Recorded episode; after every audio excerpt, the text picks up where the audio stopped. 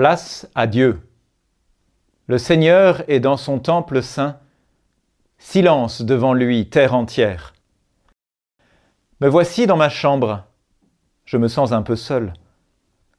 Plus léger, mais aussi plus fragile. Parce que ces pensées, ces rêves et ces soucis qui hier encore peuplaient mon esprit ont laissé un grand vide.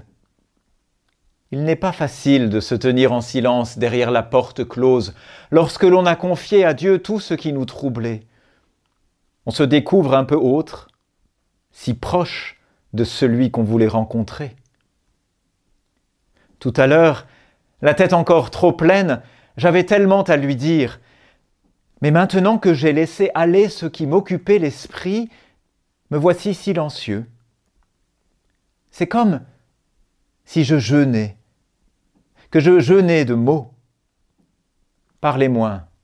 C'est si naturel lorsque l'on s'approche d'un Dieu si bien caché. Parlez moins, parce que dans le noir, on veut d'abord entendre pour mieux se repérer.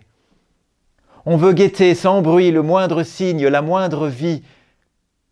Tout près de Dieu, tout mot s'efface.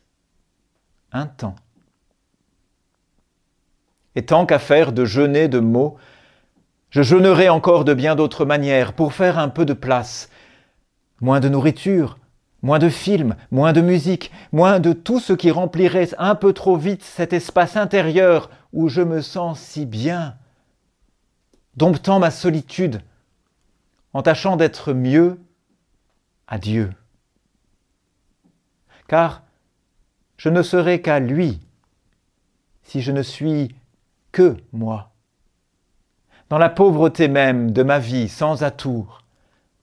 Celui que je suis, non pas qui je serai, celui que je suis, non pas qui j'ai été, moi, maintenant.